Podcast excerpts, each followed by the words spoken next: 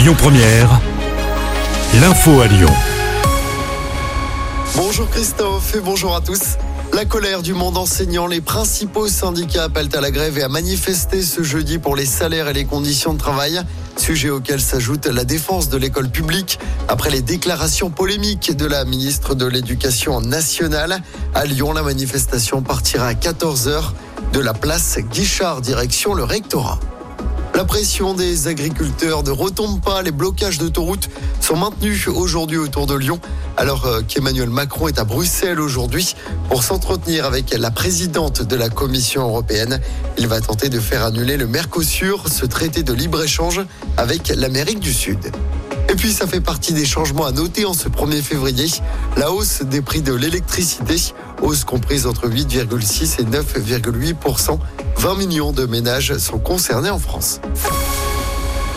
Moins d'accidents sur les routes et baisse du trafic routier, c'est ce qu'annonce la métropole de Lyon depuis 2019. Le trafic routier et les mobilités ont connu plusieurs évolutions. Un des changements importants a été la mise en place de zone 30 dans plusieurs communes, une limitation à 30 km heure qui a permis une baisse de la vitesse moyenne. Fabien Bagnon, vice-président de la métropole de Lyon, en charge de la voirie et des mobilités actives, revient sur les effets des zones 30. Sur Lyon, la vitesse moyenne a effectivement euh, baissé l'an dernier d'un petit peu plus de 1 km, euh, de 1 km heure, voilà, euh, mais avec des effets qui sont extrêmement importants en termes de, de, de réduction de l'accidentalité, puisqu'on a eu beaucoup moins de blessés graves. Je crois que c'est moins 20% de blessés graves sur Lyon et également moins d'accidents. Et début mars, Givors deviendra la 24e commune de la métropole de Lyon à passer en zone 30. Quatre autres communes y passeront également avant la fin de l'année. En football, match nul sans conséquence pour l'OL féminin en Ligue des Champions, déjà qualifié pour les quarts de finale et assuré de finir première du groupe. Les Fenotes ont fait deux partout contre le Slavia Prague hier soir à domicile. Le tirage au sort des quarts de finale de la Ligue des Champions aura lieu mardi prochain.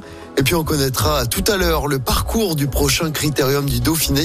C'est évidemment du vélo, course préparative au Tour de France, qui attire souvent les principaux favoris. Le critérium se déroulera du 2 au 9 juin dans la...